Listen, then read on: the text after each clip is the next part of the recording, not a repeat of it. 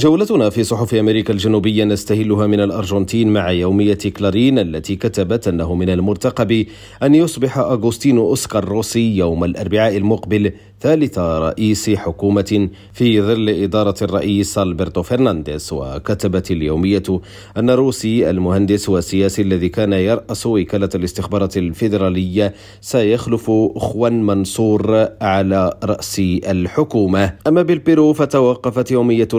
الريبوبليكا عند موافقة اللجنة الدائمة للكونغرس على اتهام الرئيس السابق بيدرو كاستيو بارتكاب جرائم التنظيم الإجرامي واستغلال النفوذ والتواطؤ على حساب الدولة. يومية أوغلوبو البرازيلية ذكرت أن الرئيس البرازيلي لويس إغناسيو لولا دا سيلفا الذي يزور الولايات المتحدة التقى بنظيره جو بايدن في واشنطن حيث أعاد الرئيسان التأكيد على التزامهما بتعزيز الديمقراطية وحماية البيئة. ونختم جولتنا في صحف أمريكا الجنوبية من الباراغواي حيث أفادت أبيسيكولور بأن الشرطة الوطنية والادعاء العام أكد اعتقال مواطن باراغواياني في البرازيل مطلوب لكونه العقل المدبر المزعوم لاغتيال المدعي العام المناهض للمافيا مارسيلو بيتشي في ماي من العام الماضي في كولومبيا. هشام الأكحل ريم راديو بونوس آيرس